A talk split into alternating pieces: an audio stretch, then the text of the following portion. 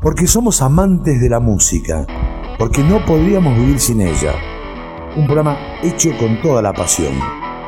Melómano, discos, entrevistas y todo el universo que gira en torno a la música. Melómano, para ampliar nuestros horizontes.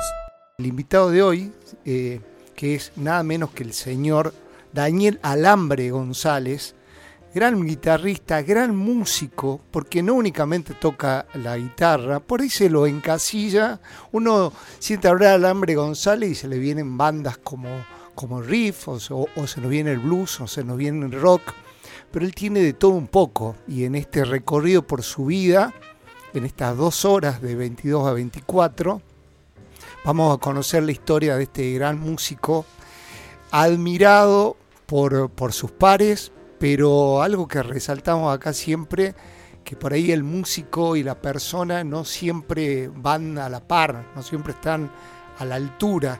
Y en el caso de él, es amado también por, por sus colegas, ¿no? Entonces, eso también a los melómanos también nos suma mucho, quizás para muchos erróneamente. ¿Cómo estás, querido Daniel Alambre González? ¿Cómo andás, amigazo querido? Bien, bien, bien, muy contento de, nada, de acá este, de participar en Melómanos, acá con los amigos, así que este, eh, nada, tener una charla ahí con ustedes que hace tanto, que hace bastante que no, ando por Salta, así que extrañándola también. Sí, Alambre, te, hago una, te hago una consultita. ¿Cómo era la familia González desde el plano de lo musical?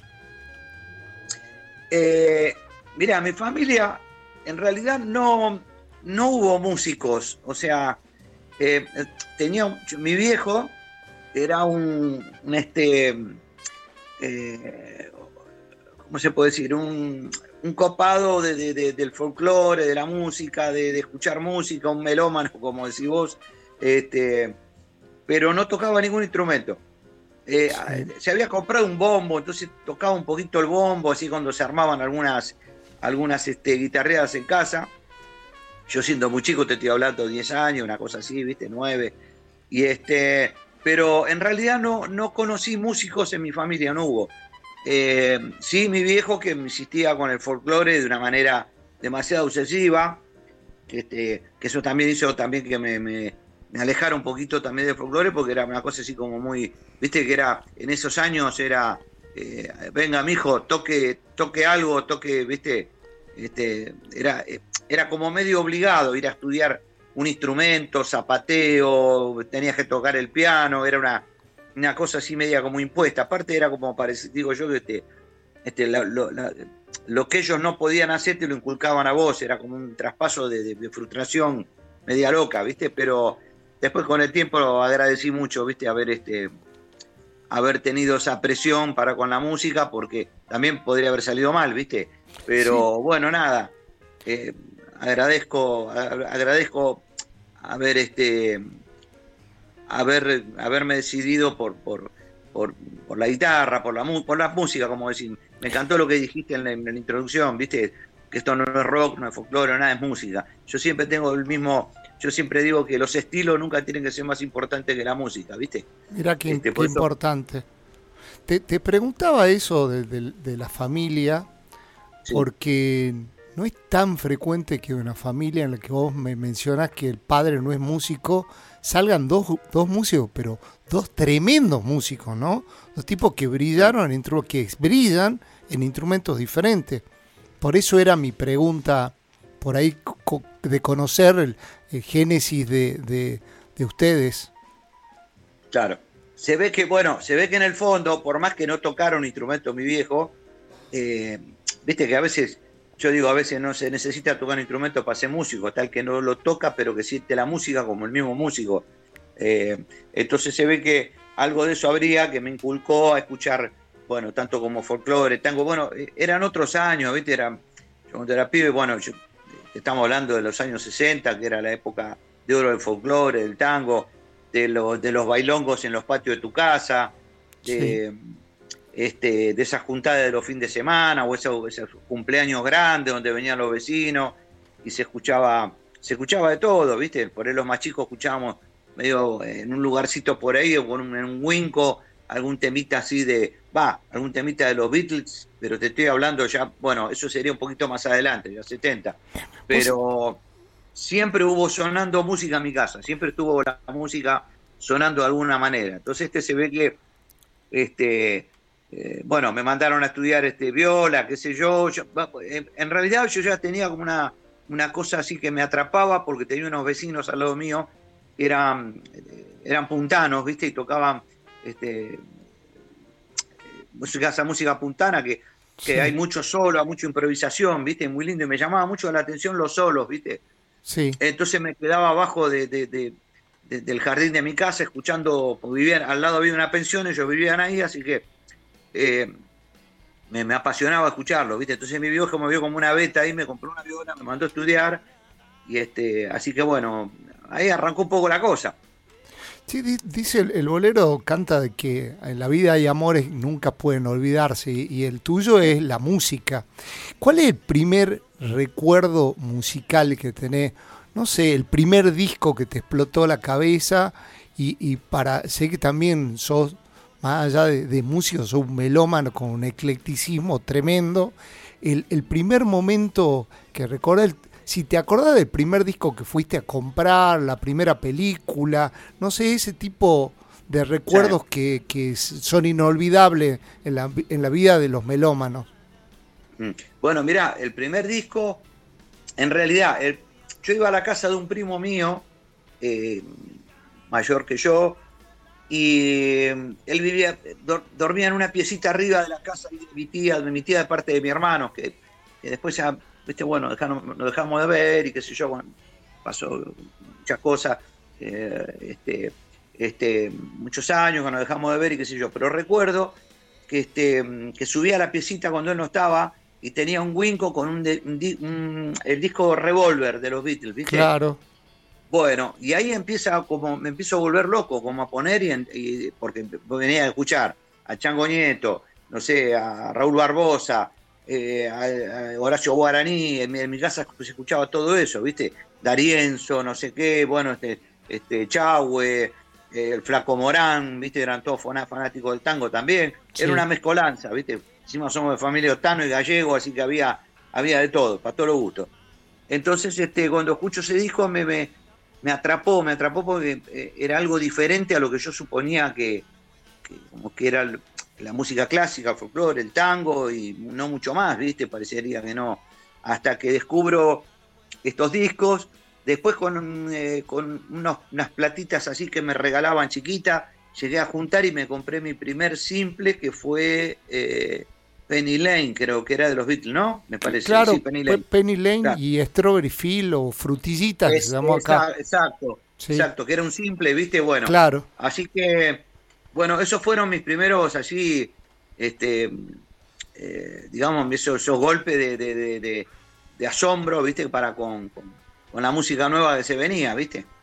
Así que, este, bueno, con el tiempo, después yo lo conté varias veces, yo, este, yo no hice, yo no quería seguir estudiando, mi viejo en sexto grado me dijo, ah, bueno, no querés estudiar, este, bueno, boom, me mandó a laburar a una tornería, por eso también mi pasión con los fierros, con la mecánica, con las motos, y de hecho, corrí en moto, laburé muchos años de mecánico.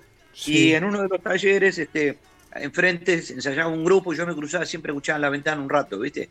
Y me acuerdo que una vez vino un gordo que siempre cuento de Estados Unidos, venía con una Harley vieja, con los pelos largos.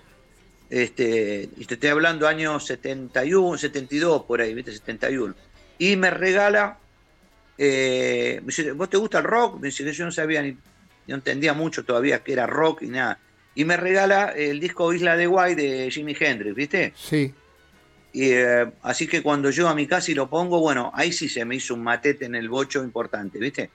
Eh, eh, era algo que no se entendía, que quería entender, que era un mensaje muy revolucionario musicalmente. Te sucedían cosas, no sabían por qué te sucedían, este, pero como que te, te removía te removía eh, toda la estructura que uno tenía, ¿viste? De, de, de, lo, digamos, no sé, de lo, no sé cómo se dice, de lo, de lo que uno está acostumbrado a escuchar, esto me, me sacó para otro lado, ¿viste? Sí. Así que bueno, con, ahí empecé a escuchar un sonido de viola, audio, estiradas de cuerda, eh, palancas, acoples, las letras del, de las letras, que uno no sabía lo que decía, pero parecía que sin saber inglés uno entendía lo que decía, ¿viste? O se imaginaba lo que pasaba. Sí. Así que ahí empieza todo como una revolución eh, en mí así musical, ¿viste? Este, Sí, ¿Y cuándo pasas de la guitarra criolla a la guitarra eléctrica ahí, a partir del sonido de Hendrix? Mirá, en ese momento para nosotros que veníamos muy abajo, era muy difícil comprar una guitarra eléctrica, ¿viste? Eh, no llegábamos nunca con la guita y bueno, mi viejo con mucho esfuerzo me compró una guitarra criolla que después, este, bueno, está eso que hablábamos la otra vez, este, que no sé, que alguien te dijo, Sí. preguntando no sé qué del tensor. Sí, pero contala, contala vos la historia, esa fue, fue muy graciosa como me la contó un amigo y colega tuyo. Claro, eso fue. Resulta que la, la criolla, pobrecita, bueno, bueno, tuve años ahí dándole con el folclore y qué sé yo, eh, pero yo ya no aguantaba más el folclore, aparte el folclore era una cosa medio impuesta, ¿viste? Era como tenés que tocar esto y ya me hinchaba la pelota. Entonces, este, un día le, la encordé con cuerda de acero, lo primero, me- aguantó dos canciones, ¿viste? Dos temas y voló el puente de atrás, ¿viste? Porque venían encolados este, con esa cola, no sé qué sería cola esta de esa que se calentaba, ¿te acordás? No sé cómo era. Sí. Este, y bueno, voló el puente, terminé poniéndole unos tornillos con tuerca. eh, bueno, la, la cosa que después se me venía el mango para adelante, porque la cuerda tensaba, la madera la tensaba para adelante, o sea que era, podía tirar flecha con esa, con esa viola, ¿viste? Porque era una, una banana el mango. Claro. Así que este, le até un piolín, una soga, no sé cómo mierda dice, una soga doble de la cabeza del clavijero a la panza de la guitarra y le hacía con un broche un torniquete, ¿viste? Un torniquete a la soga, le iba dando, iba tirando el diapasón para atrás. Sí. Entonces cuando encontraba la altura más o menos bajita de la cuerda, le metía un clavito sí. en la parte de arriba donde enroscaba con el coso. Bueno, y me Sí, encargaban. Yo siempre dije, digo, al final fui el inventor del tensor de la, de Claro. la guitarra. Porque en esa época, la guitarra, imagínate, la guitarra eléctrica te clavaban un fierro en el medio de la madera para que no se doblaba, no había mucha viola con tensores. Creo que Faín fue una de las primeras, Cook, que habrán sacado este, eh, las guitarras con, con este eh, de pasar de esa guitarra Júpiter muy vieja con muchos botones inacarados a la Faín que ya venía con un tensor para regular, ¿viste? una cosa así, ¿viste? Pero bueno, ahí, viene un poco la anécdota de ahí, ¿viste? Bárbaro.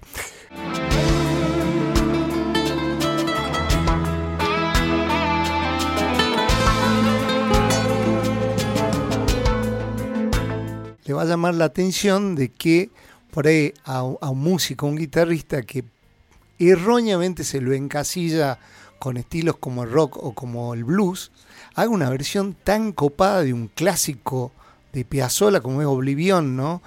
Eh, ¿Cómo surgió la versión esta, eh, querido Alambre? Mirá, esta es una, una idea que tenía Cirso, que es mi compadre hace muchos años, Sí, este, que venimos tocando y grabando y haciendo laburos, ¿viste? Yo aparte hago- armo mis cosas, pero siempre mantenemos una relación así de amistad, este, donde tra- hacemos, tra- qué sé yo, producciones en el estudio. Y en esta pandemia nos dedicamos un poco, como no había mucho para hacer, empezamos a incursionar en esto de, de- de hacer algunas chacareras, una samba, ¿viste? Hemos Sí. grabado la samba de Laurel, sí, este, sí, sí. por una poca moneda. Ahora grabamos este La Pucha con el Hombre, que lo estamos Sí. terminando, que Diego Arnedo nos grabó un bombo, viste que papá era santiagueño, Arnedo. sí. Este, eh, entonces se metió unos bombos re lindos, así que bueno, ahora falta, este, creo que mañana lo vamos a mezclar y qué sé yo, así que pronto vamos a tener un videito también. Pero bueno, esa era una idea que tenía, tenía como un boceto armado y lo terminamos haciendo así, ahí adentro, así medio como a los ponchazos, porque yo la melodía no la conocía mucho, sí conocía el tema, sí. pero no la había tocado nunca, así que lo, lo armamos así como, eh, así entre mate y mate, ¿viste? Lo fuimos armando. Eh, y es una versión rara, ¿viste? Porque está como media eh, rockeada, está tocada con un slide, ¿viste? ¿Qué sé yo? Y eh, en realidad, mira, en realidad lo- la idea fue que íbamos a grabar la zampa de Laurel con un Sí, amigo sí, mío muy querido, Danny Schweizer, que es este neurocirujano. Él toca para él el piano. sí. O sea, no, no, no se dedica a tocar con banda ni nada, él viene, es un desenchufe que tiene en su casa, se armó un estudio, le gusta tocar, es correntino, chamamecero, qué sé yo, este, un divino, ¿viste? Un tipo muy abierto que toque cosas de jazz también, ¿viste? Pero le gusta tocar con sus amigos y en su casa. Bueno, entonces lo llamamos para que venga a poner la samba Laurel y empezó a improvisar arriba un poquito, le, habíamos comentado el tema de, de y, este, y empezó a tocar lo que sé yo, y dijimos, vamos a grabarlo, grabá, grabá esa base, grabá lo que tocaste recién. Pusimos el bajo, pusimos una idea de viola, después al otro día un poquito la, la, reacomodé un poco, qué sé yo, y así, así fue como quedó. Tampoco fue demasiado eh, eh, planteado decir, este, vamos a hacer este tema. Estaba dando vuelta por ahí y se armó así medio como que se tuvo que armar, ¿viste? Sí, y la, sutileza esa de, incorporarlo al, al genio, porque uno que, que, lo admira a Luis Salina, vos lo escuchás y, la, verdad que eh, no hace falta decir quién, quién es, solo salta. Eh, ¿Cómo surge la relación con, con Luis? Pues vamos a hablar de, oh. de, muchos músicos eh, y es curioso por ahí que, que también un músico que es muy ecléctico, que también la gente comete el error de encasillarlo o con el tango o con el folclore, pero pero hace blues, hace boogie, hace todo.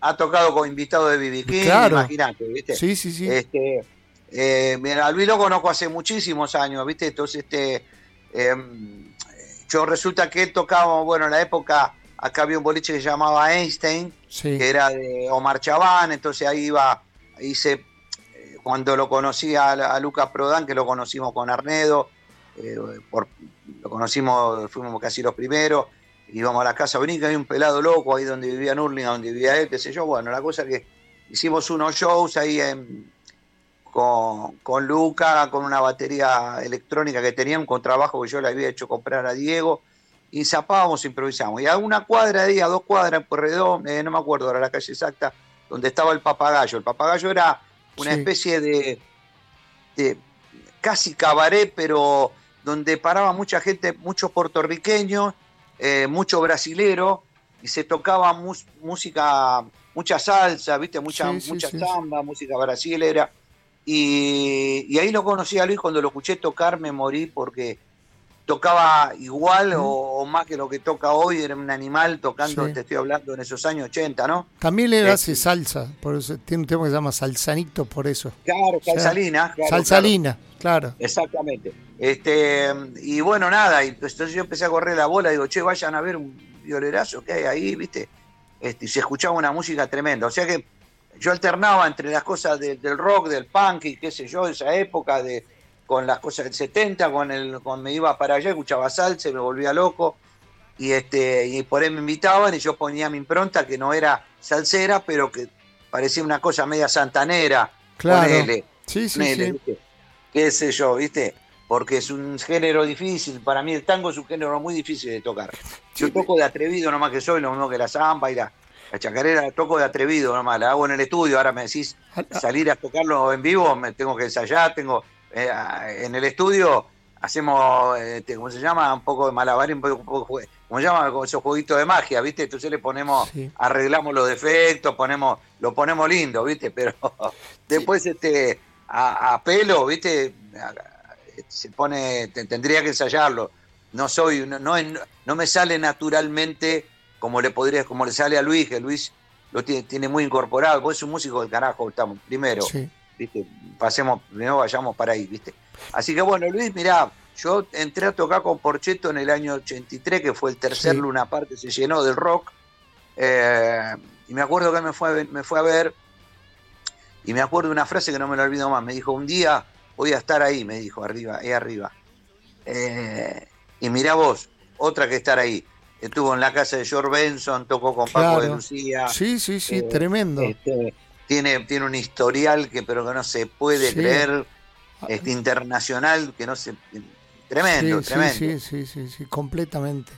Te, quiero, lo nombraste dos veces, Arnedo, Mm. También para lo que nos gusta dividido, se te, vio brillar varias veces en el escenario con ellos. ¿Nos querés contar un poco la época de, MAM, cómo, cómo, era la relación con, con Moyo, cómo comienza a surgir eh, ya Alambre González dentro, que todavía no era Alambre? Sí, no, no, sí, sí, ya sí porque ah, yo venía... sí, sí, sí. porque resulta que yo tocaba con Juancito. Mira, yo pasé de escuchar los vinilos de Papo Sí. a, a, no sé, al año, a los dos años, a estar tocando con él. Una cosa de loco, era como tocar el cielo con la mano, ¿viste? Sí. Entonces, este, una cosa que nunca entendí, cómo fue ese pasaje así. Este, al- algo vio el ti- tipo mío, ¿viste? Que, Sí. bueno, imagínate que después mi, mi, este, aprendí de él todo, ¿viste? Qué sé yo, lo- en cuanto a rock y, y estirar cuerdas y todo esto. Eh, no teníamos muchas referencias. Entonces, Sí. este, de, mm, digamos, de, de- de- no, teníamos que escuchar los discos y bajar la velocidad para sacarlo solo. Claro. Entonces, este, en mi barrio vivía Juan Rodríguez, baterista de Polifemo, de, De de La claro. Pesada, Sí, sí, sí. muy amigo mío. Este, yo laburé con él de Va- asistente. Palermo, entonces, era. ¿Palermo? ¿Cómo? ¿Palermo es el barrio de. Palermo? ¿El barrio de Palermo o no? Claro, sería, claro, colegiales, Palermo, está todo muy cerquita, y a unas cuadras todo. Claro. Eh, Entonces nos cruzábamos y este, yo lo veía con los pelos largos, qué sé yo, y un día le pregunté no sé qué, y un día me invitó a la casa, bueno, te estoy hablando, esto 79, 78. De ahí, este, él me adoptó casi como un hijo, te digo, porque me llevaba de asistente de él a todos lados, me presentó, yo me quedaba en un rinconcito mirando los ensayos de, de- de- de- con Charlie, con este, con, con David, con, imagínate, yo era pibe, así que este, después laburé, bueno, laburé de asistente, tuve la suerte de, ver todas esas primeras movidas. Sí, cuando- Entonces, este, un día me dice, eh, va, me dice, vamos a hacer un trío con Medina, vos y yo. claro. Yo tenía un pendejo, ¿viste? Con- Sí. y tocábamos en un sucucho, en un sótano chiquitito, era un tugurio, ¿viste? Entonces un día cayó Papo ahí y cuando lo vi entrar al tipo, uy, me arrugaba todo y lo primero que hacía me sacaba la guitarra y se la daba, ¿viste? Encima tocábamos unos temas raros que no eran blues, ¿viste? Era una cosa media jazz, era escuchábamos este Last Time, ¿viste? Que era de Tony Williams, Alan Holworth, sí, sí, sí. una, una música loca de esas épocas. Entonces, este, subía él, este, qué sé yo, se ponía a tocar, yo no quería ni subirme a tocar, viste, después de él, ya, imagínate, era como ver a Dios, viste. Y este, y un día dijo, che, tráemelo ese alambre, al alambre ese, tráemelo que, que venga a hacer la rítmica, mañana salimos de gira, dice. Así de una, viste. tiempo reflexionamos al vernos al espejo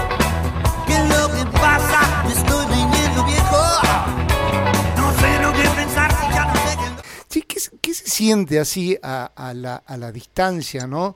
Yo te escuchaba hablar con tanta admiración de Papo eh, y después de haber estado, ¿no? Pues estuviste con todos los grandes. ¿Te podés abstraer así, ve a la distancia y eh, eh, ese changuito o ese pibe, como le dicen ustedes, pensás que se te cumplieron todo- todos los sueños, ¿no? Eh, sí, viste, es algo que, viste, que se va incorporando naturalmente, viste, porque uno eh, se ve que el destino o la vida te va llevando por ese camino. Este, primero como que te, así como te, te- no, no podés creerlo, ves como, es más, me costó con algunos músicos, por ejemplo, con David, con Spinetta, este, me costaba mucho, lo- los tenía como en un pedestal muy alto y eh, por ahí con los demás ya hicimos a través de los años, este, eh, hay- yo como digo, como son como esas tribus, que, esas amistades que se arman, ¿viste? Los, Sí. los músicos, ¿viste? tenemos todas esas tribus tribu que andamos, siempre nos reencontramos, ¿viste? Pasan dos años, no nos vemos y, y parece que nos hubiéramos visto todos los días y nos abrazamos y nos, sacamos, nos arrancamos una sonrisa, ¿viste? Que eso es lo que tiene de lindo también este, este, este ambiente de la música, ¿viste? Eh, entonces, este, las cosas se fueron dando, ¿viste? Cuando me quise acordar, este, empecé, eh, se me dio de tocar con gente linda, de la que aprendí, por supuesto, un montón, ¿viste? Que me dejó un montón de, de experiencia, de enseñanza, ¿viste? Este, mm, pero, con, por ejemplo, con Spinetta o con David me cuesta mucho bajarlo a tierra, ¿viste? Eh, porque lo- los tengo ahí como, siguen siendo mis ídolos, como Sí. de pibe, ¿viste? Los, los demás también, pero con los demás ya tengo una relación casi familiar, digamos, ¿viste? Con los demás este, este, artistas históricos, yo hemos tocado mucho tiempo, qué sé yo.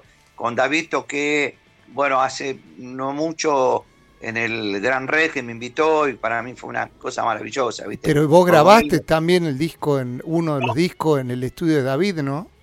Eh, no, no, no, no, no. ahí, toqué en vivo en el teatro, que tocó, estuvo la Morelo invitada, estuvo este Manuel Oliveres, pues qué más, estuvo este Aristimuño, viste, bueno. Ah, para la presentación de compañía, ¿sí? Exacto, exacto, Y este mm, así que la pasé muy lindo, pero con David, por ejemplo, no había tenido mucho la oportunidad de tocar con él. Con Luis, viste, nos cruzábamos en los shows grandes, viste, sí, Espineta, Porcheto, Fulano, entonces compartíamos ahí, pero nunca, yo con los, dos músicos, con, David sí, con, con, Luis no pude tocar este, eh, con él, me hubiera, encantado, ¿viste? Sí lo conocí, tuvimos este, charlas y, ¿viste? Eh, nada, encuentros así para mí como muy, lo tenía muy idealizado, ¿viste? Pero un, grosso total para mí. Sí, lo, lo, que, lo que me llama la atención es que mm, hablas con mucha admiración y bueno, yo te estoy viendo aquí en la máquina, cosa que no pueden hacer los oyentes, pero hasta con emoción. ¿Cómo te costó un poco versionar, por ejemplo, mi viejo, un clásico como eh, Me gusta ese tajo y hacer unas versiones tan especiales, ¿no? Como, como, como toda esta admiración, decir, bueno, pero yo la fanqueo, por ejemplo.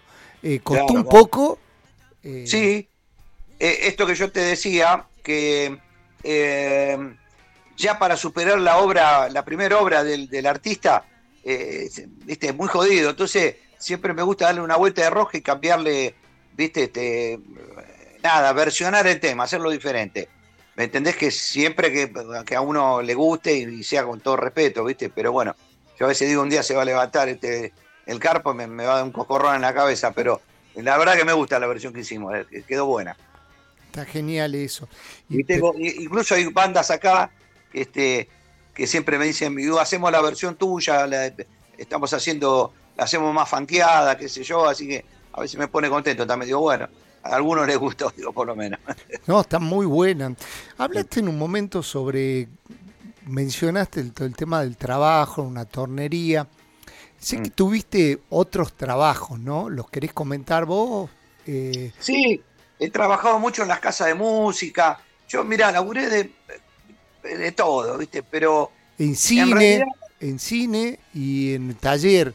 Y te quería ah, sí, bueno, cine era repartidor de películas, ¿viste? Llevaba las latas de las películas en la moto, de cine a cine, ¿viste? Que se llevaba la mitad de una película, después la otra. Este, pero o sea, cuando era muy pibe. Pero después más de grande, más, más de grande, este, este, preferí laburar en, en trabajos este, con horario de empleado antes de, tocar música que no me gustara, que también tuve que hacerlo en un momento porque tenía que vivir y por ahí capaz que no, no, no había laburo y he tocado paso doble, cumbia, ranchera, este, he andado por el sur, este, viviendo en el sur, mis hijos son, tengo mis hijos allá también, y este, imagínate ir a tocar a Los Menucos, Bacheta, Sierra Colorada, todo pueblo donde eran, este, bailan, este, la bailante era piso de tierra, todavía no era discoteca, ¿viste? con unos fríos de, tremendos en invierno, que no podía ni mover los dedos, así que este hice, la verdad que hice de todo, este, Con, respecto a cómo estuviste laburando en las casas de música, con vendiendo equipo, guitarra, ¿te costaba separar así la, digamos, la parte comercial, la que seguramente te, te exigía, entre comillas, o por lo cual te habían contratado y tu tu, tu rol, tu pasión con, con, el guitarrista al momento de vender un equipo o de asesorarlo con algo? No, mira, primero a mí nunca se me cayeron los anillos por laburar otra cosa y si lo tengo que volver a hacer lo hago, ¿viste? Entonces no, no, ¿viste? Yo la música no me la tomo, no tengo un compromiso tan grande así como de, la, de, de, inmolarme por el arte, por la música. yo me la tomo de una manera un poquito más, más, más, más, más divertida, ¿viste? O sea, eh, para mí es este es como jugar un picadito, juntarme. Imagínate que yo las bandas que armo duran 12 años, qué sé yo. Tuvimos casi 19 años tocando con el baterista. Somos una banda de amigos, ¿viste? Que toco. No me gusta tocar con gente que no conozco, ¿viste? O sea, se termina armando bandas que terminan siendo casi familia, te diría. y, este, y, con el tema de las casas de música, eh, eh, yo trataba de asesorarlo a los chicos, que les convenía, que no, le ponía mucha mucho cariño, que a veces me cagaban a pedo, como decía, loco, vendé la guitarra y ya está, ¿viste? no, lo aconsejaban bien, ¿viste? Y, de paso tocaba todo el día la viola, porque me aprovechaba, me encantaba y le probaba la viola una hora. Este, terminaba cansando hasta, hasta los clientes, ¿viste? Sí, buenísimo con eso. Después te, te- te quería preguntar con, con respecto a, al cine. Me, me Sí. llegó la, me llegó la anécdota que fuiste, ibas a ver metódicamente dos o tres veces al mes Gusto la película. ¿Qué te atrapaba tanto? No, Ah. te quedaste corto. Te quedaste corto, no. Dos o tres veces no. Era todos los sábados tras noche y la habré visto casi unas 18 veces más o menos. ¿Sí? ¿Viste? Claro, porque. ¿Qué lo iba a ver a Hendrix o qué es lo que iba a buscar? No, con- iba a ver todo, ¿viste? Y eh, resulta que lo que pasa es que no teníamos YouTube, no teníamos internet, no había posibilidad de ver videos, porque eso, eso se pasaba en el año 72, más o menos, ahí eh, acá cerca de mi barrio, a cinco cuadras. Entonces la salida obligada los sábados era trasnoche y se juntaban los misma gente casi siempre todos los sábados. Sí. Entonces ahí no corríamos, se corría de boca en boca. Che, mirá que este fin de semana que el otro toca no sé qué, papo, el otro toca pescado, el otro. Entonces, viste, no, no teníamos eh, como ahora que tenemos WhatsApp y qué sé yo. Entonces, este, nos juntábamos todos en la puerta del cine hasta que entrábamos y cada uno aplaudía, o sea, se, se paraban y aplaudían como si estuvieran viendo un show en vivo a su artista preferido. Yo me volvía loco, esperaba que llegara el momento de, de tiñar after, eh, escuchar el solo de Alvin Lee, ¿viste? Sí. eh, volviendo a casa, ¿viste? Eh, Santana, pero nada, nada, era, era una cosa de loco, era, este, porque pasaba, lo único que podíamos hacer era escuchar vinilos en el Winco o ver estos videos que no eran videos, era una película, pero era la única manera de ver a estos tipos y ver cómo movían la mano, cómo tocaban, cómo estiraban, ¿viste? Este, no teníamos info en ese momento, ¿viste? Perfecto. Cuando estiró la cuerda, se cortó. Salió como un balazo la bolita. Pensar que. Bueno, con este tema me va a dar pie para una, para una formación que es tremenda, ¿no? Lo que estábamos escuchando es el más rápido del barrio, de Alambre y la doble Nelson. Comentanos, a, a la gente, a los oyentes, lo que era este grupo. Este grupo se armó, mirá, eh, en realidad mi hermano eh, acá en Palermo, eh, donde está la Plaza Serrano, que ahora está lleno de lugares, ¿viste? Eh, ahora le dicen Palermo Sojo, Palermo Hollywood, antes era Sí. Palermo, Palermo, y había, es pa' guapo, era, ¿viste? Había que entrar ahí, ¿viste? Sí. Estaba heavy el tema. Pero bueno, ahora se, este, se puso, cambió todo, pero en ese momento eh, me dice mi hermano, che, hay un sótano, había un boliche que llamaba el taller en una esquina y el sótano ese en la plaza no había más nada. Entonces un sótano que entraban 70 personas, viste, qué sé yo.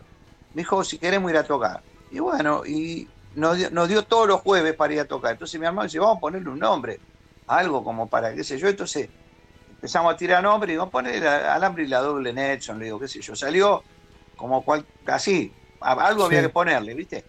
Sí, Este, y ahí estuvimos tocando todos los jueves un montón de tiempo en ese sótano. Y, este, y venían a zapar, era un- era- se zapaba, tocaban. Entonces venía Luis Salina, Sky, venía Rodolfo García, eh, oh, qué sé yo. Pasaban todos por ahí, todos subían a tocar y se armaba un cachengue. Así que era noche de, de, de, vino, rock and roll y este, empanadas que se, que se hacían arriba. Este, una noche muy, muy divertida, la verdad, de buena música, así de, entre amigos, ¿viste? Así que el, el nombre surge de ahí. Después, este, ese fue el primer disco que yo me animé a, a cantar por primera vez y, y se grabó en el 95, o sea que Sí, sí, sí. sería la primera cosa que hago así como solo, digamos, ¿viste? perfecto. ¿Y te, y te animás a contarnos quiénes estaban en ese grupo, más allá de Bolsa, tu hermano? Claro, estaba, bueno, el Bolsa estaba mm, eh, eh. Máximo Pera Renault, Ah, Máximo Pera Renault, eh, estaba eh, en teclado Patán Vidal, sí, y después subieron invitados, que fue, estuvo, bueno, Hugo Méndez, este, Claudia Puyó, eh, no me acuerdo ahora, viste, pero, este, mm, bueno, sí, se armó así, viste, no, me acuerdo que nos habían prestado una guita, eh, medio una- una especie así de, medio copada con nosotros, con la banda, que nos salió caro, fue un estudio, eh, un primer estudio bueno que había en esa época, que era la escuelita de León, se llamaba. Eso, ah, por eso es mi confusión. Ahí está la, la que te digo. Yo tenía la escuelita de Lebón como que era Por eso te dije con lo de David Lebón, pensé que era el estudio de David. No, no, no, claro, era un estudio donde tenía parte, que te diría, sería parte también de la sociedad de él, el estudio de él, eh, y era una academia donde se enseñaba. Claro, claro. Eh, donde había varios profesores. Y adelante había un boliche donde se tocaba los fines de semana. Entonces, este, pero un estudio que, estaba muy bien equipado, ¿viste? Entonces, bueno, nos prestaron esa guita, qué sé yo, pudimos grabar, firmamos con la Emi Odeon, fue la primera, este, no, la segunda multinacional, porque ya habíamos hecho antes con la CBS otro, otro disco con otra formación.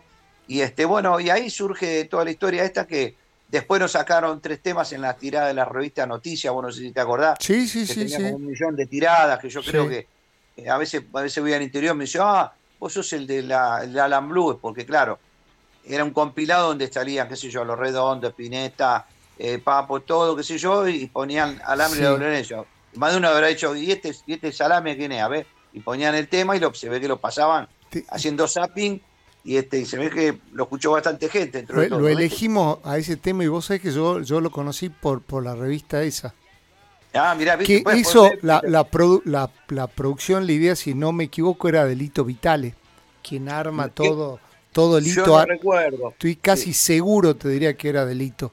Eh, Sí, fue, fue un- Habría que preguntar. estoy, estoy segurísimo. Pero, Era la revista Noticias, me sí, parece. sí, sí, ¿no? la revista Noticias salió Claro. en- con tapas rojas, salieron dos ediciones y una con tapa Claro. amarilla. Sí, sí, sí, y ahí estaba, ahí estaba el tema ese que lo vamos a escuchar, lo, tenemos Ajá. separado. Pero pensaba, pensaba que, que, qué tremendo el, el tema este de que, que no, no te haya jamás encasillado, jamás transado, como que, que te, te gusta, no sé, decir muchas malas palabras, pero que creo que, que la palabra oportuna, es como que te, te gusta romper las pelotas y romper los esquemas, ¿no? Que no te encasillen para nada, porque, porque te Así podría... ¿eh? Sí, bueno, eh, con, Así con- me fui también. Sí. Porque eh, no, no es muy comercial que digamos esta cosa que hago, ¿viste? bueno, Porque Papo creo que te había dicho algo de eso, ¿no? Como, Claro. como- no sé si lo querés contar vos que, que te dijo Papo en un momento con respecto a tu manera de ser. Ah, sí. Con- Dice así nunca vas a ser famoso, me dijo, ¿viste?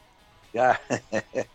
Pero lo que pasa que este, claro, la gente a veces no sabe dónde ubicarte, ¿viste? Si este que hace rock, hace funk, hace balada, hace ya, hace no sé Boogie. qué, hace- Claro, Entonces la- la- los pibes se desconciertan porque también este, este, pero bueno, qué sé yo, eh, no, uno, yo trato de ser, de serlo, esto lo elegí, hacer esto porque me gusta, viste, nosotros cuando éramos pibes no pensábamos en grabar discos, en hacernos famosos, ni, ni, ni nada, lo que queríamos era tocar todo el día la guitarra, lo que nos gustaba, viste.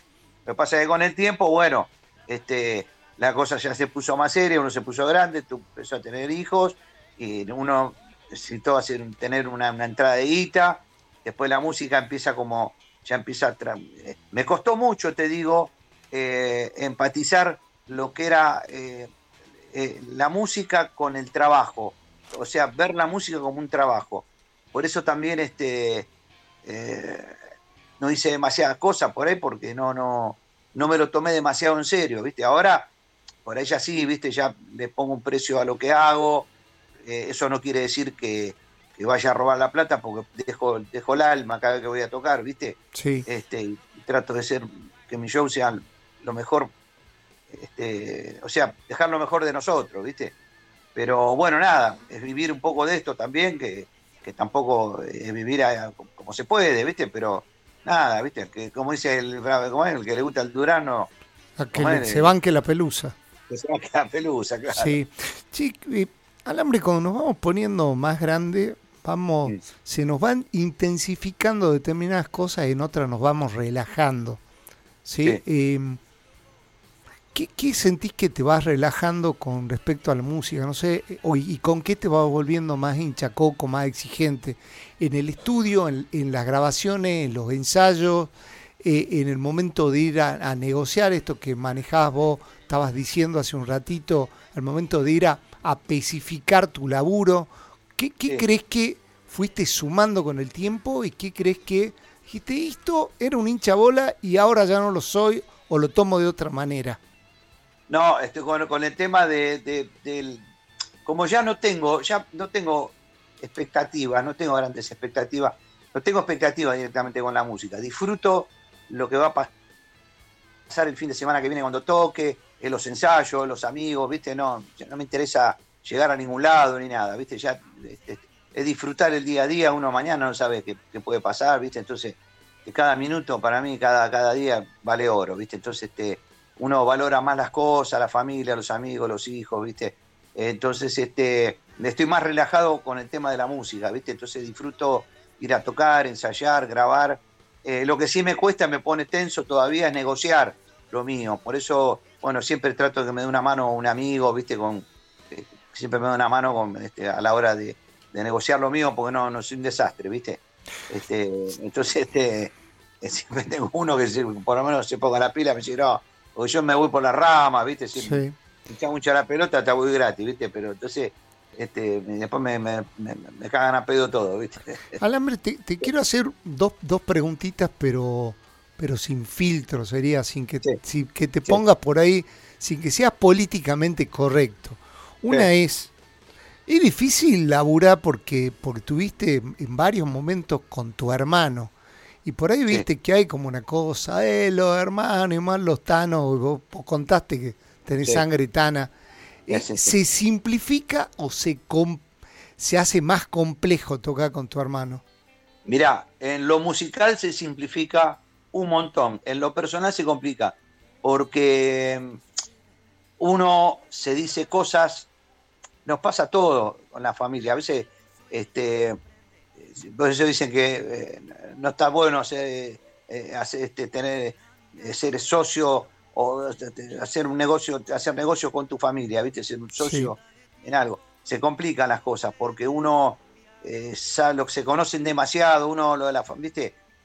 yo creo que nos pasa todo en diferentes términos, en diferentes, digamos, situaciones de la vida. En este caso, lo mío es la música, ¿viste?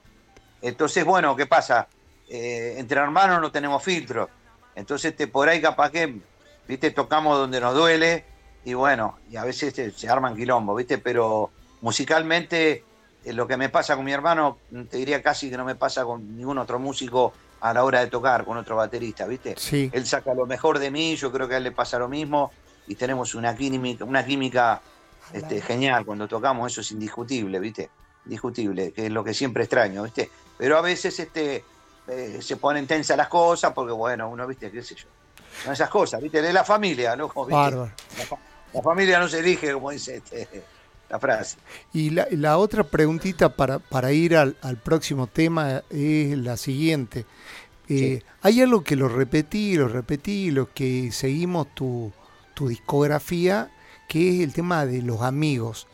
Al momento de, de, si hoy tendrías, hoy tendrías que elegir una banda en este proceso nuevo o a, esta etapa de tu vida, ¿cambiaría este enfoque de siempre con los amigos por, por buscar músicos más, más allá desde lo...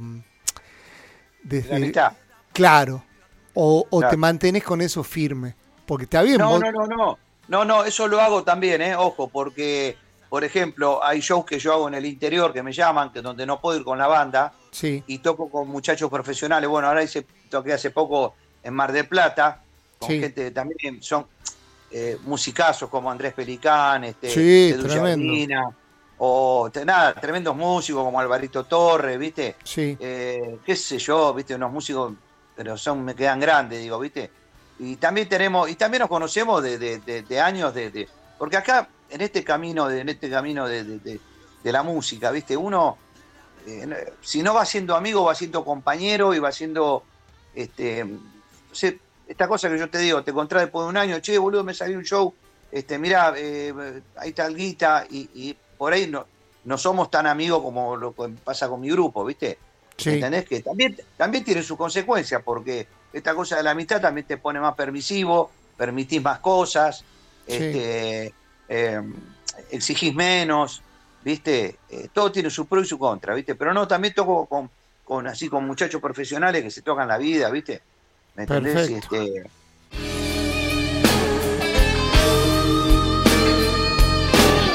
Si algún día de estos me encontrás ausente, Eh, ¿cómo, ¿Cómo manejas hasta qué punto el, eh, tu amplitud musical? ¿Cuál es el límite? Es decir, puedo escuchar esto, esto, esto, esto, pero ¿qué no? ¿A qué? Vos decís, a esto no me lo permito. Siempre que sienta que algo me emocione, que me guste, ¿viste? Eh, que salga naturalmente, eh, ahí vamos, ¿viste?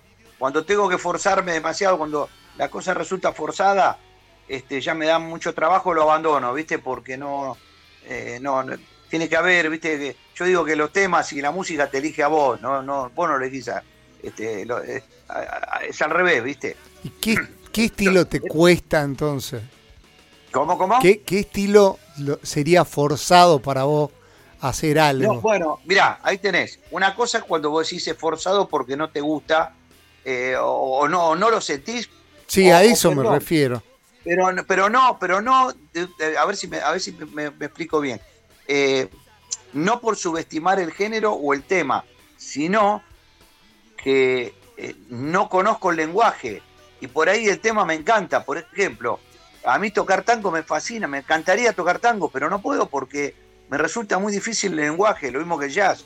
Yo escucho mucho jazz, me encanta, ¿viste? Sí. El tango me encanta, pero no los puedo tocar porque tenés que pensar rápido el tipo de armonía, ¿viste? Yo soy, soy un tipo bastante limitado, ¿viste? Si en cuanto a, a la armonía, ¿viste?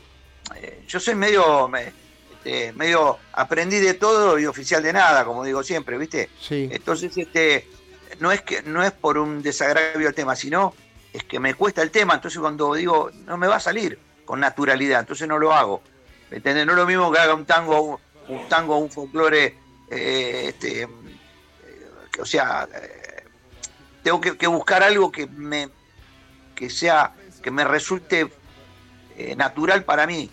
¿Viste? Un tipo como Luis Salina, un musicazo como él, o como tantos otros, ¿viste? Que, que agarran y tienen el lenguaje del tango, entonces lo tocan y tocan y lo sacan rápido, ¿viste? A mí me cuesta mucho. ¿Entendés? No es fácil. No, no así con el rock y el blue, ¿no? Ponele. Este, Que, que te sale, vienen como en tu ADN ya. Claro, claro, claro. Que es, mirá, que es una macana porque a veces yo digo, estos gringos también, este, hemos comprado, este, eh, eh, bueno, no sé, no, me voy a poner, así boludeces, ¿viste? Pero digo, este, nosotros tenemos una música muy rica, ¿viste? Chacarera. Yo digo, agarra el tema del Cuchi y lo canta Steve Wonder en inglés Sí. y yo creo que no queda nada, ¿viste? Este, pero bueno, no, nos ha entrado el rock con todo y este y yo he dejado un poco de lado también mis, mis raíces, viste, que no está bueno tampoco, viste. Yo le digo a los pibes también eso, viste, que vos agarras a un chico que toca rock, que toca blues, qué sé yo, y no sabe tocar una chacarera, una samba, y son nuestro, son nuestras, este, de- nuestras raíces, viste, que no, uno, por lo menos, aunque no te dediques a eso, pero por lo menos conocer la historia, de dónde viene la cosa, o, o, viste, este, la música nuestra tiene mucho que ver con el afro, también, viste, la milonga, eh, tiene mucho que ver con el blues, viste, es, es tónica y Sí. dominante, ¿entendés? Este, el tango nuestro tiene que ver mucho con el jazz, está muy emparentado, eh, no, tenemos una- unas músicas increíbles nosotros, viste, con la música del altiplano, la música del norte, este, todo tiene, tiene su, su, su sello, su identidad, nosotros tenemos eh, una música riquísima, viste. Vos sabés, Alambre, que. Sí. que, que charlamos con, con varios músicos y algunos que tocaron con vos. Y todos los que son de la camada, me recuerdo haberle preguntado a Javier Martínez sobre, sobre el folclore y había dicho que en su momento que le debía, el que el rock tenía, incluso Miguel Cantilo, también estoy tratando de acordar, pero fueron muchos músicos de rock que hablaban que le debían más al folclore que al tango, porque nadie Claro. comenzó tocando la guitarra con un tango, sí con una samba Exacto. o una chacarera.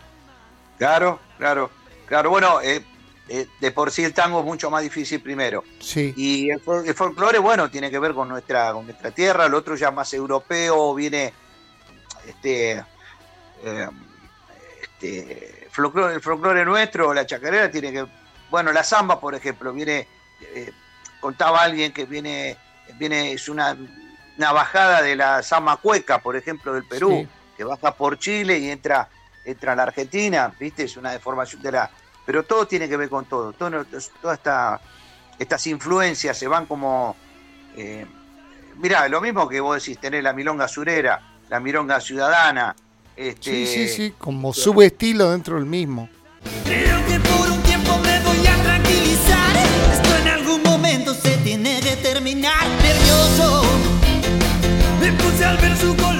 Estamos hablando un poco sobre, sobre el paso de tiempo, sobre, sobre los cambios que uno iba teniendo. Te hago una pregunta con respecto al éxito, que en un momento lo mencionaste. ¿Cómo, ¿Cómo lo vivís teniendo en cuenta que sinceramente sos de esos músicos que todo el mundo lo admira, ¿no? Recuerdo que una vez la Rolling Stone puso como un titular, onda tuya, a ver si lo tengo por acá, como, como lo, a ver, el secreto mejor guardado de rock. Eso es como una descripción, ¿sí? Y, si vos ves que, que músicos como, como Machi, como Javier Martínez, como Moyo, como Arnedo, como... Eh, Juan Rodríguez, como bueno, como 500 eh, tipos con los que vos, vos muchos de ellos, eh, Papo, eh, Flaco, un montón, hablaron tan bien de vos y siguen hablando y las nuevas camadas, también, ¿cómo, cómo me digo hoy eso? De que siendo un tipo tan, tan reconocido, tan respetado, tan admirado y tan querido, ¿Eso para vos el éxito? ¿Eso es lo que vos pretendías? Sí, mira, el éxito, es, el éxito es, estar feliz con lo que uno hace, ¿viste? Eh, eh, esto de la, de la fama, yo siempre digo, y si la gente no te elige y no, y no resulta ser un tipo famoso en cuanto a masividad, o por ejemplo, yo nunca tuve un tema sonando en la radio fuerte que hizo que yo pudiera tener un público, no te digo masivo, pero un público propio de, de 3.000, 5.000 personas, ¿viste? Eh, ¿Qué pasa? Si no sucede eso, ¿qué haces? ¿Deja de tocar la guitarra? No. Uno sigue tocando porque ama la música, ¿viste? No, no lo hace por... Este, si se da, se da. Imagínate, a mí a veces me dicen, no, porque vos, tu perfil bajo, perfil... No, ¿qué perfil bajo? ¿Viste? A mí me encantaría que la gente me conozca, que pueda laburar, ganar mucha guita, porque tengo un montón de gente para ayudar, imagínate. ¿Viste? Entonces, este, pero, eh, pero digo, eh, no pasa por uno, sino eso sería el afuera, ¿me entendés? Porque yo a veces me río porque si yo fuera vos, me digo, digo, si vos fuera, yo te hubiera, te hubiera colgado una soga, un motor, le digo, ¿viste?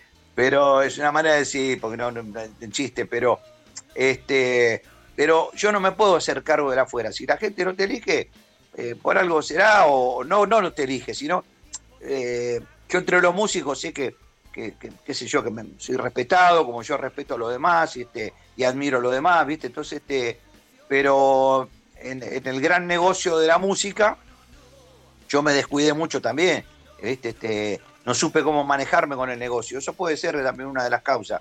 Este, así que no sé, no, eh, ese, eh, bueno, eso es una parte, una nebulosa donde siempre entro, donde trato de no, no, no enroscarme mucho porque no. La verdad que no, como no entiendo bien cómo sucede la cosa. O sucede o no sucede. Yo lo único que hago es trabajar, trabajar, tocar, hacer y estar feliz con lo que hago, no renegar, ¿viste? De nada, ¿viste? Entonces, este. Sí, sí, sí. Disculpame. No, no, no, digo que no. Siento como que no me falta nada, que me siento exitoso por la gente que me quiere, por mis amigos, por mis músicos, por mi familia. El éxito pasa por otro lado también, ¿viste? ¿Entendés? Este, aunque suene como una, excusa o qué sé yo. Eh, ahora me decís, me encantaría llegar a una par, por supuesto, con, mi, con mi grupo, con mis temas. Pero bueno, andás a ver, las cosas fueron por otro lado y bueno, nada, se, sigue haciendo música. Mirá, Luis Salina tiene una frase que está buenísima, dice, cuando el hombre se siente más importante, más importante que la música, sonamos, dice. Sí, sí, sí, sí, sí. sí.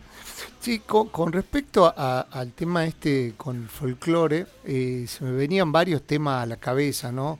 Samba de Laurel, pero también Mi Carnaval está ausente, este, que me encantó con, con Denny Carabajal. Eh, divino. Pero también El Olvidado. Eh, Te, te hago, te hago una pregunta que en realidad no es mía, sino de mi coequiper que es músico, y te soy sincero, yo no me había dado cuenta y te quiero preguntar. En Vidala para mi sombra, hay como una pequeña, como un pequeño guiñe de ojo, como un pequeño homenaje a los Beatles, o, o se escuchó, o lo escuchó mal, mal mi No, no, no, es que es, es una parte del tema de, de los Beatles. Ahora no me puedo acordar el nombre del tema, pero es la parte de- del tema de los Beatles. Sí, vos sabés que Ni no. siquiera es, eh, es como un homenaje, una mezcla de Beatles y, y Vidala, que Sí. la Vidala tiene mucho que ver con el blues, como hablábamos con Moyo. Sí. Decía, la Vidala y el blues está recontra emparentado, ¿viste? Sí, Tiene mucho que ver. Como el guayno, por ejemplo, que sería el reggae nuestro. sí, sí, ¿viste? sí, sí, sí, sí, eso sí. Vos sabés que bueno, eh, buen punto, punto a favor acá de Pablito Rock and Roll, porque Ajá. yo lo escuché soy un fan de los Beatles y debo reconocer que yo no, no, no me había dado cuenta y tuve una eh, Alambre González manía en la última parte, porque siempre le cuento a los entrevistados cómo, cómo, por qué está en el programa, ¿no? Y era un músico que me pedían muchos guitarristas. Eh, y, y salió de una charla con, con el bajista de, de Andrea Prodan, músico que lo quiero muchísimo, que, lo admiro, claro. Y salió en la charla con una admiración, un cariño, y le digo, me encantaría hacerle una nota. Y bueno, no, no nos podíamos conectar y levanto el teléfono y digo, teniendo en cuenta de que no podían quizás llevarse bien todos los músicos, entonces otro músico querido y admirado, el conejo Jolivet, y el conejo se va en halago, también te decían Tito, ¿a vos te dicen Tito también? No, no, ¿No? yo, eh, yo- no, en realidad sí. Lo que pasa que yo, Tito es una cosa que medio que instalé yo porque a veces uno conoce tanta gente que te olvida los nombres. Entonces digo, eh, Tito, Ah, ¿cómo andás, Tito? Porque él puso Entonces, Tito también, sí. Claro, entonces como no me acuerdo a veces los nombres, qué sé yo, le mando Tito, ¿viste? Y me joden, a veces me cargan. Entonces quedó Tito, Tito Vain, ya quedó como una joda Tito, ¿viste? Somos, somos todos Tito, ¿viste? Buenísimo. Y bueno, el Cone Jolivet, por ejemplo, es un amigo que nos conocimos, lo conocemos de los 15 años. sí. que aprendimos prácticamente juntos a tocar, to- tocábamos con dos deditos. Él era de Belgrano y yo de colegiales, así que éramos Sí. como los violeros así de, de cada uno de, su- de su barrio, los rockeros de cada uno de su barrio. Este, así que nos conocemos de muy chicos, muy chiquitos y aprendimos juntos. Conejo es un violero increíble sí. este, y yo lo, lo aprecio mucho, lo quiero un montón, ¿viste? lo admiro un montón. ¿viste? Tipazo. Sí, te, te hago una, una, una pregunta con respecto a Papo, porque otro músico que, que admiramos y bueno, ante la imposibilidad, imposibilidad de tenerlo físicamente, supimos hacerle un homenaje con, con varios músicos diferentes que habían tocado, incluso estuvo también Liliana, la hermana, Lu- eh, Ah, sí, Luciano, bueno, tuvieron varios. Cada uno obviamente se queda con visiones diferentes. Liliana con la versión de, de su hermana, o, o her- claro, como hermano, eh, y Ciro y un montón. Siendo tan diferente, porque uno te escucha con el eclecticismo que tenés, y, y por ahí el Carpo tenía, tenía eso de, de por ahí eh, de estar como muy ensimismado con, con el rock y con el blues nada más. ¿Cómo era Sí. la convivencia? Ahora te voy a contar algo que muchos no saben. Eh, mirá, Papo, en el año mi la que fue la que es madre de, mis- de mi hijo mayor, de mis hijos grandes, este, cuando estaba embarazada ya por el 79, eh, vivíamos en una pensión. Entonces venía Papo porque yo ya te había contado de Juan Rodríguez que me había Sí, sí, sí. me lo había presentado él, me había llevado a la casa, conocía a la mamá, al papá, Angelita, a Carlos, a Carlos, este. Entonces, este, venía y me decía, pasame esas cosas media raras, porque yo me copaba mucho. Era un fanático de Alan Holworth, que es un violero de la, de, tenía una banda que se llamaba Soft Machine, Sí. que eh, era música pero muy, muy loca, mezcla de jazz y fusión de los primeros. Eh, y para sorpresa de muchos, te voy a decir que antes de morirse hicimos, eh, me vino a buscar, me dice, che, dale, agarrar la viola, vení, acompáñame, vamos a tocarlo de Badía, porque era así, ni te avisaba, Sí. te golpeaba la ventana, si estaba, te llevaba. Sí. Entonces, este, me acuerdo que íbamos en un Peugeot todo destruido, que nos cagábamos de risa, y, y él iba escuchando Mal Davis, por ejemplo, ¿viste? Sí. ¿Me entendés? Era un tipo muy abierto, más de lo que uno se piensa, porque él lo tiene, viste, la mayoría de la gente lo tiene como blusero, rockero, pesado, pero era un tipo muy fino de oreja, ¿viste? Si bien tenía su personaje... Claro. sí, creo que por ahí, rocker. por ahí iba, ¿no? Porque con- contaba Liliana lo que era su, su pasión o su, su amor por los animales y la sensibilidad Sí. que tenía. O tuvimos acá justamente al... Hay un músico que, que si bien es de Buenos Aires, ya, ya lo hicimos propio después de, de tantos años, que es Leo Goldstein. Su, pa- su papá era muy amigo de la infancia de, de- del Carpo, ¿no? Entonces él sí. contaba la visión como, como hermano y eso fue enriquecedor. Porque por ahí creo que, que, que él creó su, su, su, su, su manera de venderse como, como un tipo por ahí muy cerrado, quizás con frases como se hablando la milanesa o cosas así, hablando, y yo te escuchaba a vos hablar con tanta admiración del batero de Sui Generis, entonces es como, y, y recuerdo haber escuchado en su momento eh, en el programa de, de Nito, una nota que te hace a vos, eh, Nito, entonces yo pensaba, eh, Nito eh, y Papo eran como incompatibles, pero Alambre y, Li- y Nito parecían como muy, eh, muy natural, ¿no? Muy natural la, Bueno, la relación. Pero ima- imagínate que se cruzaban, ellos tocaba, eh, además de los gatos, que no era un Sí. rock este, duro, también tocó con, tocaba con los sui generis y este. Y el primer tema que graba él, que es Nunca lo sabrán, que lo graba en TNT, que, su- que lo toca él con el piano. Sí. Sí. Es un tema muy balada, tipo gato, muy Lito Nevia. ¿viste? Sí. Es el primer tema que graba él que no tiene nada que ver con el rock. Sí. ¿Viste? Este, era un tipo más abierto de lo que la gente creía que, que era, ¿viste?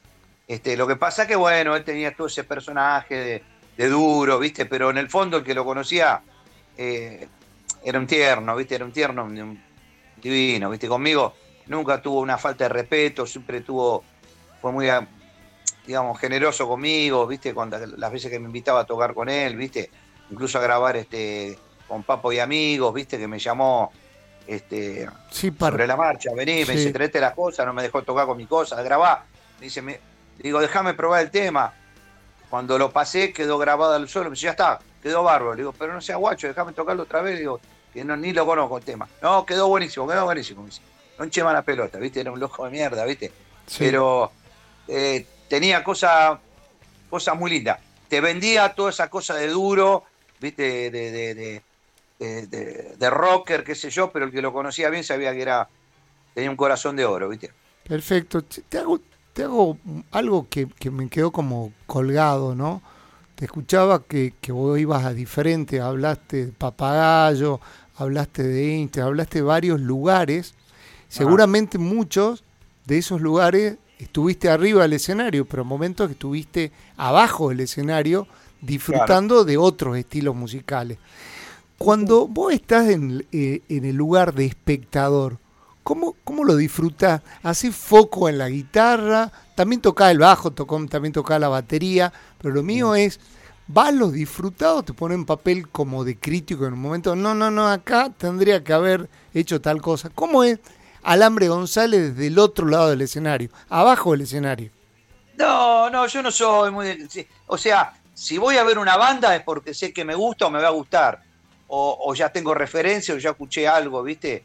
Eh, que, y me, me, me- atrae o me, llama la atención y quiero ir a verlo, ¿viste? Este, eh, pero había, qué sé yo, en los 80 fui a ver muchas bandas, qué sé yo, por ahí. No iba a ver Soda Stereo mucho porque no, no sé, no, no, este, esto es, no tiene nada que ver, eh, tiene más que ver con el género, no con lo, porque me saco el sombrero, una banda más profesional que ellos, creo que no hubo. Este, Gustavo, yo lo conocí, te, te hemos tocado, y qué sé yo, y me parece genial un artista que te tenés que sacar. O sea, te puede no gustar la música, pero, o sea, o no compartir, este, qué sé yo, cierta, ciertos temas, pero eh, está maravillosamente bien hecho y bien tocado y, este, auténtico. ¿Viste? Por algo es, es fueron quienes fueron y fue quien fue Gustavo, ¿viste? Pero bueno, ay, qué sé yo, vencí los abuelos, yo, este, incluso hasta Sui yo no era una, una escucha de, por ahí escuchaba Pescado, escuchaba Manalo en ese momento, o, o otras bandas, ¿viste? ¿Qué sé yo? Tanta banda, el reloj, este, qué sé yo, te puedo nombrar miles que ahora, ahora no se me vienen a la cabeza. Pero, este, eh, pero por ejemplo, ibas a ver a Virus, y vos decís Virus, este, eh, cuando me acuerdo que ensayábamos, y ellos recién llegaban de La Plata, venían a ensayar un lugar en San Telmo, decía, mira estos pibitos, le digo, qué sé yo, ¿viste? Y mira mm. vos, y después este eh, los tipos se, bancaron todo, había que tener una bola bárbara para. Yo lo veía más rockero que ninguno, porque salir a tocar este, después de Riff o, con Papo, con quien fuera, con banda de rocker, este, hacían la suya y me parecía maravilloso, ¿viste? Bueno, bueno, este de, hecho vos mencionás Riff, mencionás, eh, mencionás Virus y terminó produciendo Perone Agujero Interior. Exactamente. Exactamente. Por eso te digo, viste, cuando, eh, no sé, viste, no hay manuales para esto de la, del arte, de la música, viste, las cosas pasan o no pasan, viste. Sí, pero este, vos, que estás bien metido con el ámbito de, rock, pero a la vez tenés una amplitud musical y, de cabeza bien amplio, ¿no, te choca un poco eso de, que por ahí un prejuicio mío, pero yo veo que que el rockero en general tiene como la cabeza como medio cerradita, entonces es medio difícil de entender que, o hablan de riff, pero también FM Tango salió de un riff. Eh, claro. Que, claro, entonces, o, Papo eh, haciendo una versión de Let It Be, entonces cuando vos le escuchás a alguno que como denigran a, los Beatles, es como que no entendés, o, o, la parte tanguera o de folclore, eh, Moyo, amigo tuyo, haciendo versiones de folclore, como el arriero de Atahualpa, y así eh, hay, hay un montón. Son minorías de gente que por ahí este, no tienen la sensibilidad que, deberían tener como, como escuchas por ahí también, ¿viste? No solamente como músicos, ¿viste? Entonces por ahí, qué sé yo, mira, este, a veces me dicen, no, este, qué sé yo, eh, que me dicen los traperos, qué sé yo, y escucho elegante. Eh, y bueno, me parece recontra, me, van a, me van a putear, pero me parece totalmente auténtico. ¿Viste? El tipo sabe que su música por ahí dura dos años, desaparece y junta su mango para comprar la casa a la vieja. ¿Viste? Hay, qué sé yo, ¿viste? No, no. Eh, qué sé yo, escucho el escano y te puede no gustar, pero me parece un tipo recontra auténtico con lo que hace. A veces me parece más rockero que algunos rockeros, ¿viste? Esto es una locura lo que te estoy diciendo, pero. No, no, no. Este, em, me pasa por la autenticidad, ¿viste? Si algo eh, es de verdad, el tipo siente lo que está haciendo, pero escuchame, me saco el sombrero, ¿viste? Después no. Por eso te digo que los estilos nunca tienen que ser más importantes que la música, ¿viste?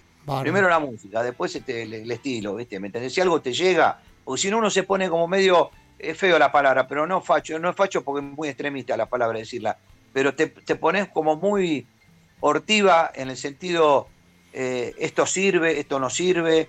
Si la gente eligió la cumbia y llena, esa gente quiere escuchar esa música, ¿por qué no? ¿Por qué lo vas a privar de eso?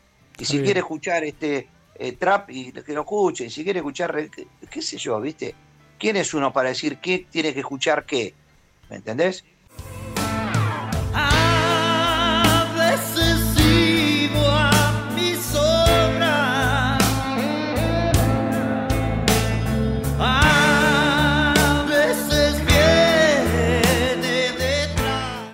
cuando, cuando se te siente hablar de, la nueva música, es indudable que se nos viene a la cabeza a los, a los melómanos lo que son las plataformas digitales, las nuevas maneras de, grabar.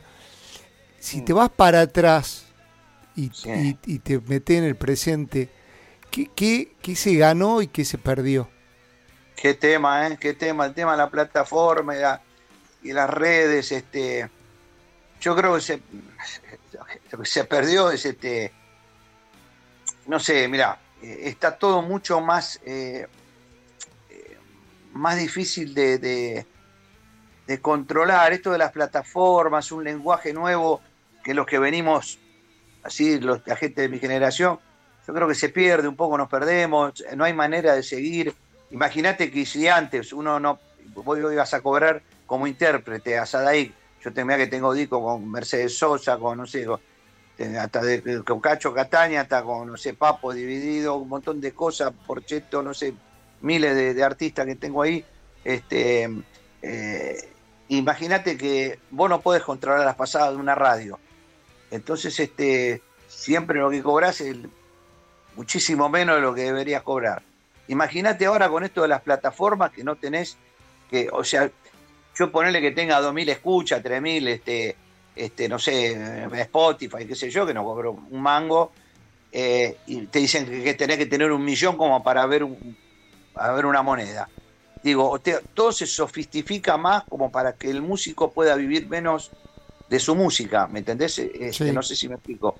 Eh, se complica demasiado ya el negocio, por eso cuando yo hablo esto del negocio, cada vez lo entiendo menos y la gente que debería cuidarnos, como las grandes instituciones, como este, que, nos deberían proteger a los músicos, no son tal, no, no pasa.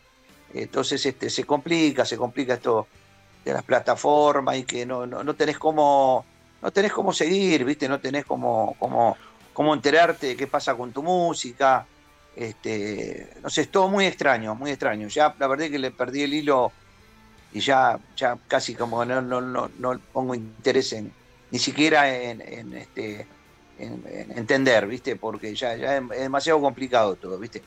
Este, todo el negocio. Antes por lo menos, hasta con el CD, pensar que se hacían copias y no veía, pero por lo menos vos tenías tu propia, eh, eras independiente, te fabricabas tu CD, ibas a los shows y, este, y, lo vendías en los shows, por lo menos, o lo regalabas. Ahora los autos ya vienen, ya no tienen ni para poner CD, ¿viste? Claro. ¿Entendés? Este, ya viene con el Spotify o no sé qué, o ya no, yo creo que ya, no sé, yo estoy medio perdido, pero no sé si hasta ni para pendrive deben tener ya, ¿viste? Yo, yo, lo, yo lo que pensaba no, no sé si alguna vez te, lo preguntaste, es que músicos recontra mil virtuosos, hoy con el tema de, todo lo que es digital, eh, es muy difícil que, sobresalgan o, que estén más allá de lo que el artista principal, digamos, ¿no? Porque antes vos abrías el disco y te salía toda la info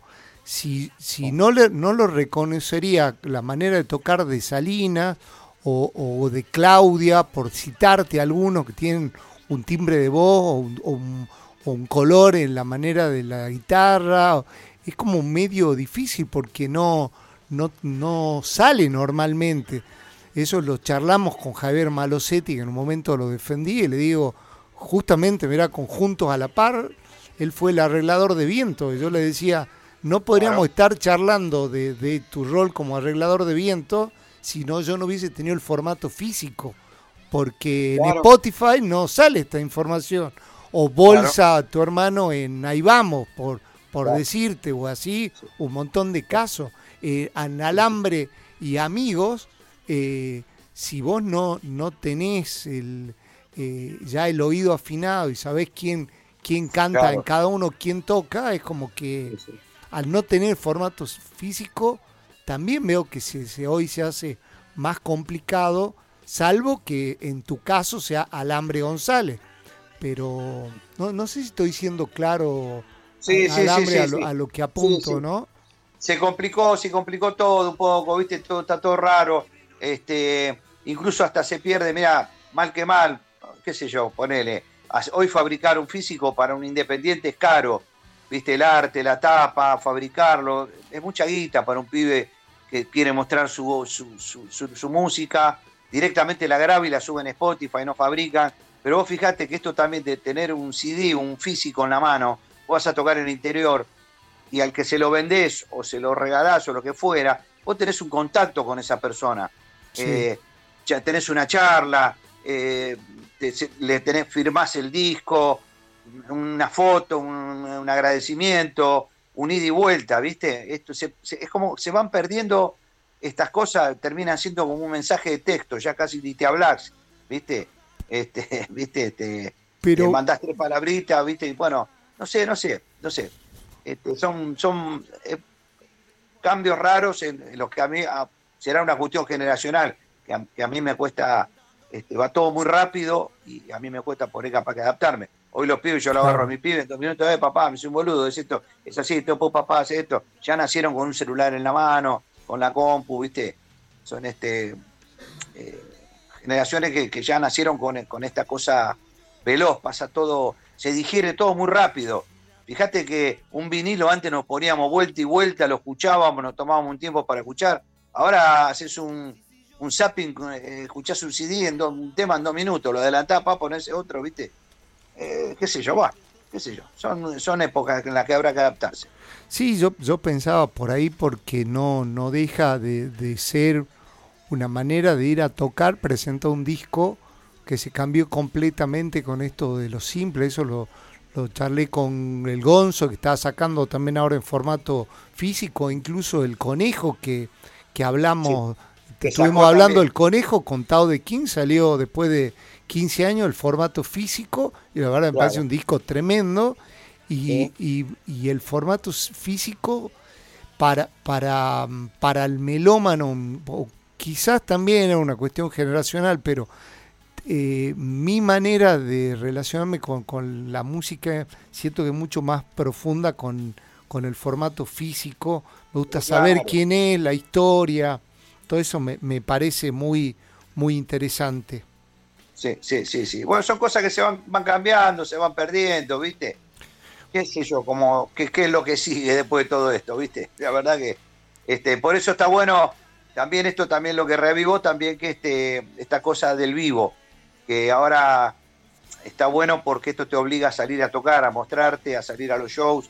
A veces antes se grababan discos y se tocaba menos, se salía, uno eh, sacaba discos y por ahí no salía a tocar tanto, ¿viste? Y ahora, ahora tenés que salir a tocar para mostrarte, para compartir con tu gente, este, se humaniza un poco, para que esto siga, eh, este rol así de, que todo sea un poco más humanizado, ¿viste? Porque si no este, grabás y vas derecho a Spotify como si fuera, no, no, no tenés contacto con, con el tomate, doy mi disco, esto que te conté antes, ¿viste? Sí. Alambre, de, primero agradecerte muchísimo el tiempo, el espacio de, de, habernos dado. Sé que venís de un fin de semana agitado, porque te charlamos un poco antes de la entrevista. Y después te, te quiero, te quiero que en este la última parte que te vendas un poquito, contanos qué, qué proyecto en el que estás o qué, más que proyecto, en qué es lo que estás hoy, qué es lo que estás tocando hoy, cómo es tu banda. Mirá, este, estamos tocando los temas de siempre, pero tengo grabado siete temas terminados que, que bueno, que firmé por siete temas con McFly, una compañía independiente, que sacaron este tema nuevo muy good. Ahora sale otro y el tercero sale uno donde canta Ricardo Mollo todo el tema, está invitado en un cuarto tema um, Piti Fernández de las pastillas del abuelo. Eh, Vos tocás la viola en un tema de él, ¿no? Con sí, canta sí, sí, Claudia. Exactamente, un tema muy lindo, la verdad que yo lo disfruté mucho ese tema. Sí, sí, sí. Y bueno, después tenemos siete temas más eh, ahí guardados para terminar en lo de Cirso o sea, hay mucho material que estamos, o sea, estamos haciendo cosas todo el tiempo, ¿viste? ¿Tu banda eh, cómo, cómo está ahora? ¿Cómo está? Porque tuviste siempre músicos de primera y me gustaría que no, no lo dejemos pasar. ¿Cómo está tu formación? Con Patricio Raffo, Pato Raffo, que es el hijo de Dani Raffo, Daniel Raffo. Sí, sí, sí, sí. Este, con, bueno, está eh, Machi Romanelli, a veces está Patán, está, eh, bueno, Cirso Isea, que compadre hace mucho tiempo. Cuando no puede él viene Maurito Serielo, que es un amigazo, que toca también con Patán y Deborah Dixon. Sí. Este, así que bueno, nada, y tocando este fin de semana, bueno, el 19 ahora me llamó y Willy Quiroga para invitarme a tocar este, en un par de temas, en un show que hace ahora, este, que yo toco antes, o sea que termino y... No, no, perdón, pensábamos que era la misma fecha, no, pero es el 19, pues yo toco el 26 también acá en un teatro acá de, del centro, después te, me voy a La Pampa, a Santa Rosa, Pico. Este, bueno, ahí tengo, tengo una memoria espantosa, ahí tengo la agenda. Sí. La agenda ahí, pues, yo le meto gancho a la agenda y después me olvido, tengo que andar mirando. Está bien, bueno. Bueno, agradecerte una vez más, Alambre querido, la verdad que la, la, pasamos muy lindo ahí. Me mandaron el nombre del armonicista también, era evidentemente, era así, eh, lo de lo de Lito Vitale, la versión de Ay, el viejo, exactamente, eh, Sí, eh, sale Lito tocando tocando el, el bajo, lo que no me pasaron la info es quién era el, el batero, ahí, ¿no te Eh, acordás? Omar, Omarcito, Omarcito Smith, un amigo muy querido mío, Ah, que también este proyecto que estamos haciendo aparte de, lo- de los temas míos, estamos haciendo, eh, el que toca la batería en estos temas nuevos es Omar Smith, ¿viste? Perfecto. Es una especie, una cosa media experimental que estamos haciendo.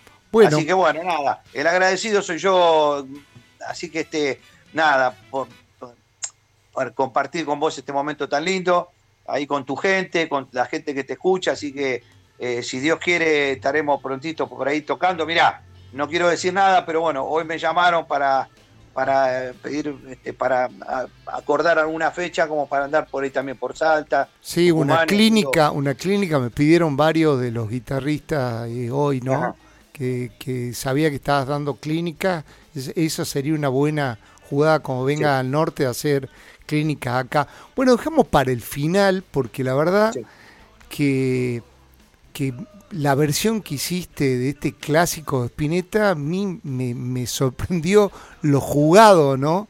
Lo jugado que, que- que fue, así que lo queríamos como broche acá a, a Me Gusta ese Tajo, agradecerte eh, por, por tu sencillez, por todo, por la charla, por haberme aguantado también mi densitud No. el fin de semana. Y, y nada, estamos en contacto, te queremos mucho. Dale. Bueno, te mando un gran abrazo, los quiero mucho a todos y bueno, seguimos.